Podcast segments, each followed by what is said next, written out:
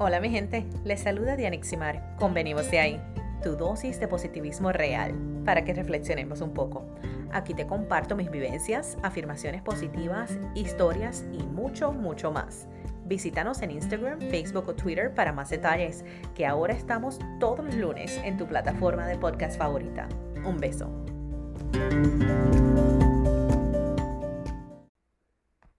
Episodio de hoy les voy a compartir 10 pasos o 10 prácticas que implementé para encontrar mi paz. En el momento no pensé que estaba implementando 10 pasos o siguiendo 10 pasos, pero ahora que ya estoy en un punto en mi vida que me siento en paz y tranquila conmigo misma, pues decidí compartírselos para que no tengan que, que pasar por lo que yo pasé o que por lo menos puedan eh, implementar esas prácticas en su rutina diaria. Empecemos. Yo lo que quiero es paz vivir en paz. Eso lo he escuchado mucho y lo he repetido aún más. Estar en paz es estar en armonía, no estar perturbado o no dejar que las cosas te perturben.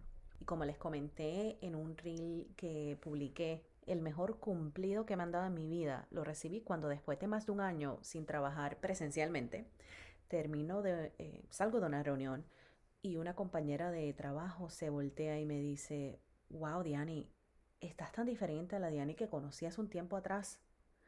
Bueno, no, no eres la misma, pero te manejas con una paz, exudas paz, te ves tan centrada. Ella un poco preocupada por lo que me dijo, pensando que lo tomaría mal, pues porque me estaba diciendo que estaba cambiada. Y yo tenía un regocijo interno brutal. Me encanta que la gente se dé cuenta lo cambiada que estoy, porque mira que he trabajado para lograrlo ha requerido muchísimo esfuerzo, práctica, consistencia y uno que otro fracaso. Pero sí, no soy la misma. No soy la misma a la que el profesor de biología de la UP o de la UPR llamó fosforito un día enfrente de la clase por no quedarse callada y expresar su opinión. Y no es que ahora no hable o no me defienda, es que ahora escojo mis batallas mejor. Sí, escoger mis batallas ha sido súper importante en mi vida. En realidad, ¿vale la pena pelear por todo? Molestarse por todo, reaccionar. Si van al primer episodio de Venimos de ahí de octubre 2020, donde les hablo de la salud mental, pueden escuchar un poquito más acerca de lo que hice cuando me di cuenta que emocionalmente estaba a punto del colapso. Lo que no les conté en ese momento fue qué prácticas incorporé para estar en paz y, y encontrar esa tranquilidad que tanto buscaba. Como todo problema, primero identifiqué que algo andaba mal. Y a veces no nos damos cuenta por muchos factores. O estamos tan acostumbrados al ruido y a la falta de armonía en nuestras vidas que no nos damos cuenta. También culturalmente pensamos, o en el caso de algunos boricuas como yo, el boricua no se deja joder por nadie. No nos dejamos. Como si eso fuera un orgullo y esperamos hasta una medalla por participación. Bueno, cuando finalmente me di cuenta que algo andaba mal, dije, yo no me quiero sentir así, no quiero esto. No me hace bien ser un favorito y busqué 20.000 cosas que, que hacer para encontrar mi paz, para calmar los nervios, para tranquilizarme y no estar en constante estado de estrés. Hace unos segundos dije que no quería sentirme así, lo que me lleva al segundo punto, querer cambiar, no porque tu familia o amistades lo digan, sino porque tú lo deseas. Nadie aprende por cabeza ajena. Yo te puedo contar mi historia y te la estoy contando, pero tú decides qué hacer. Y si intentas cambiar, lo vas a hacer cuando estés listo y lo vas a hacer a tu manera. 3. Buscar ayuda o por lo menos educarnos acerca del tema. ¿Qué ocasiona que reaccionemos de cierta manera? ¿Por qué estamos en ese estado emocional caótico? Y es fácil culpar al otro o a las circunstancias, pero en realidad yo, Dianeximar, era la principal causante de la falta de armonía en mi vida. No puedo cambiar al mundo, a lo mejor no puedo escoger a mis vecinos, pero sí puedo buscar dentro de mí y aunque parezca que el mundo se derrumba a, mi alrededor, estar en paz, tener paz interior. Yo leí mucho, escuché podcast y también fui a terapia. La terapia la recomiendo muchísimo, pero entiendo que y reconozco que cuesta dinero, pero los podcasts y leer son relativamente gratis. Un libro que, que leí que les recomiendo muchísimo, por lo menos para entender, por lo menos para entender cómo funciona la mente, cómo calmar la mente, es el libro de Michael A. Singer. Se llama The Untethered o se titula The Untethered Soul. Ese libro me ayudó muchísimo a entender el concepto de que no somos nuestros pensamientos, somos quien observa los pensamientos. Entonces, cuando llegas a entender ese concepto y te separas de tus pensamientos y no los validas como verdadero, ahí entiendes que esas películas que te haces en la mente, esas historias, no son reales. Te estás creando escenarios en tu imaginación que no han pasado. O a lo mejor estás reviviendo cosas del pasado. Por ende, no estás enfocándote en el presente, tu mente no está tranquila. Se los recomiendo muchísimo. Se lo voy a, le voy a dejar el título en las notas del programa para que puedan leerlo, si les interesa. Cuarto paso o práctica, comprometerte a cambiar y ser constante. La disciplina es sumamente importante.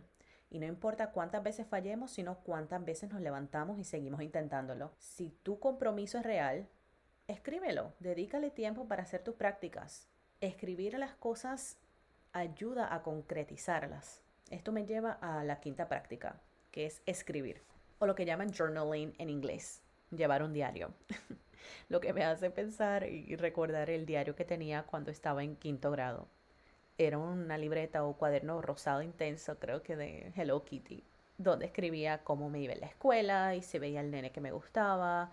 Hoy me habló fulano, no voy a decir nombres por si acaso, pero volviendo al tema, reflexionar acerca de tu día y escribirlo ayuda a identificar qué está causando estrés y o falta de paz. Ahí puedes tomar acción e ir cambiando tus rutinas poco a poco. Si hoy lo que te hizo mal o lo que te hizo sentir triste o estresada lo puedes evitar mañana, pues hagamos el esfuerzo para cambiar la rutina.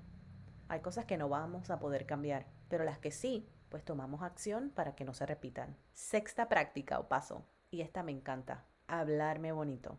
Pero es que mira, yo misma me estaba causando muchas de mis agonías. Me hablaba de una manera que no me atrevería a hablarle a nadie. Ser tan cruel conmigo misma no me había ayudado en nada todos estos años. Y te comento que desde que empecé a hablarme bonito muchas cosas han cambiado. Mi perspectiva de la vida, de mi vida.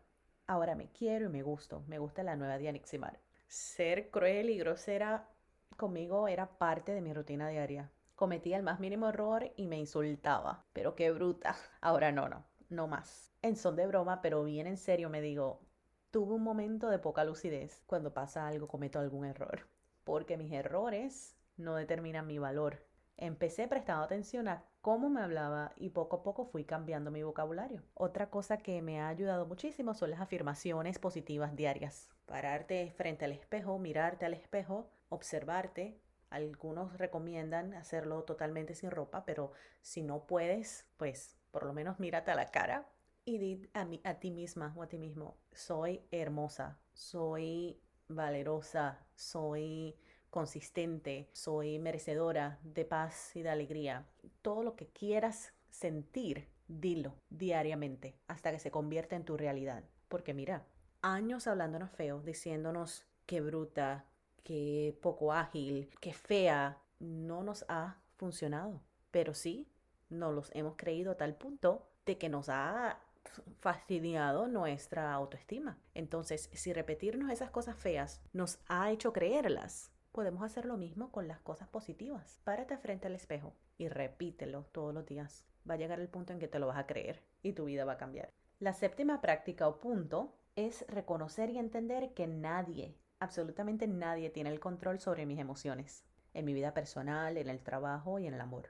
A veces decimos, esa persona me hizo sentir tan mal. Y sí, a lo mejor lo que alguien te dijo o hizo fue cruel, pero ¿por qué nos sentimos así? ¿Te has puesto a pensar por qué? Desde mi punto de vista, y, me duele un poco aceptarlo, pero por nuestras propias inseguridades. Aquí entra en juego nuevamente la sexta práctica de hablarse bonito, porque cuando nos amamos y nos hablamos bonito, lo que digan los demás nos vale, no importa. Tener esto presente fue bien importante para mí. Mi octava práctica, no igualar los gestos o el tono de voz de alguien que está alterado. Si estamos presenciando o interactuando con alguien que está alterado o estamos discutiendo, hay que detenerse. Yo trato de detenerme. Digo trato porque soy humana, pero detente, reconoce que la persona está alterada y modula tu voz y lenguaje corporal. No siempre soy exitosa en esto, pero la práctica ayuda muchísimo. Y volviendo al tema de escoger las batallas, a veces hay que dejarle saber al otro que no acepta su comportamiento Y pues esa batalla sí la debes escoger. Yo a veces dejo pasar muchas, pero llega un punto que digo, no, no tengo que dejar pasarlo. Y puedo decirle a esa persona, dejarle saber con respeto y desde, desde el amor, desde mi corazón, con el corazón en la mano, como digo yo, que no acepta su comportamiento. Y si lo continúan haciendo, bueno, pues te alejas de esa persona o de esa situación mediante puedas. La novena práctica o punto. ¿Qué te hace feliz o qué te da satisfacción? ¿Cuáles son esas cosas que te gusta hacer en tu tiempo libre y aunque suenen aburridas, a ti te encantan? A mí, esto empezó en la pandemia, pero es tener plantitas en mi casa, cuidarlas, verlas crecer. Sí, dejé morir algunas, no fui exitosa con unas cuantas, pero tengo muchísimas y verlas, eh, regarles agua, me llena súper brutal. Disfrutarme la taza de café sin interrupciones. Esto es casi meditación, es un momento que, que yo me lo disfruto al máximo el aroma del café, el calor de la taza. Es un momento bien personal, pues hay que sacar tiempo para hacer esas cositas e incorporarlas a nuestra vida eh, y, rutina diaria. Mientras más hagas de lo que te gusta, lo que te llena el alma, más feliz eres y más en paz estás contigo mismo o misma. Por último, paso número 10, moverte. Recientemente escuché al dragón Sebastián Rulli decir que lo que no se mueve se oxida. Y tiene mucha razón, ya sea caminar, bailar, yoga o el gimnasio. Mantenernos en movimiento es importante. Cuando estoy sedentaria me siento cansada, no me siento bien conmigo misma y por ende estoy intranquila. La yoga en particular les comento que, que, me ayuda. Empecé recientemente, pero me ayuda a manejar el estrés. Es un momento que me dedico a mí misma para estar en silencio, respirar y centrarme. Y si a eso le añades un poquito de meditación, se convierte en una práctica aún más poderosa. Evaluar el tiempo que gastamos mirando las mismas publicaciones en Instagram o Facebook y redireccionar esa energía o invertirle ese tiempo en nosotros no tiene precio. Dedícate unos minutos para moverte, estirar y reflexionar. Un último punto que voy a hacer referente a la meditación pudiera eh, identificar como una práctica por separado, pero la incluyo con el de moverme porque practico yoga en las mañanas por lo menos 10 minutos y luego de hacer yoga pues hago 5 minutos de meditación, 5 o 10 minutos dependiendo que tenga dando en mi día, que tenga en, en agenda. Si hacen una búsqueda rápida en Google o en algún otro buscador sobre los beneficios de la meditación en el cerebro y en la mente. Pueden encontrar muchísima información, pero buscando aquí rapidito encontré un artículo de aprende.com escrito por una docente en escuela de bienestar Naleli Kimberly Gámez Rocha o Roca sobre los beneficios de la meditación en mente y cuerpo. En resumen, les voy a, decir o a leer, la meditación estimula la corteza prefrontal, la ínsula anterior derecha y el hipocampo derecho del cerebro. Estas partes se encuentran relacionadas con el control del estrés y la ansiedad. ¿Escucharon eso? Control del estrés y la ansiedad, pero también con el fortalecimiento del sistema inmune por lo que podrías prevenir la aparición de muchas enfermedades. Y continúa. Así que les recomiendo muchísimo la meditación. Si no saben cómo hacerlo, hay muchísimos recursos en línea que pueden utilizar. Actualmente estoy haciendo un challenge de 10 minutos diario. La chica se llama Cassandra y me lo compartió mi amiguita Kat. Em, y lo estamos haciendo juntas a través de Zoom todas las mañanas. Pero cualquier práctica, 5 o 10 minutos, ayuda muchísimo si no, si no saben o si no encuentran uno que les guste, solamente siéntese en un lugar cómodo, en silencio y enfoquen su atención en su respiración. Con eso es suficiente para empezar. Poco a poco se van a dar cuenta cómo va impactando o cambiando sus niveles de estrés. Bueno, mi gente, eso es todo por hoy. Gracias por escucharme y recuerden que la paz que buscas está en ti. Tú tienes la respuesta. Los quiero. Y así concluye otro episodio más de Venimos de ahí. Muchas gracias por escucharme. Les envío un fuerte y caluroso abrazo. Hasta la próxima.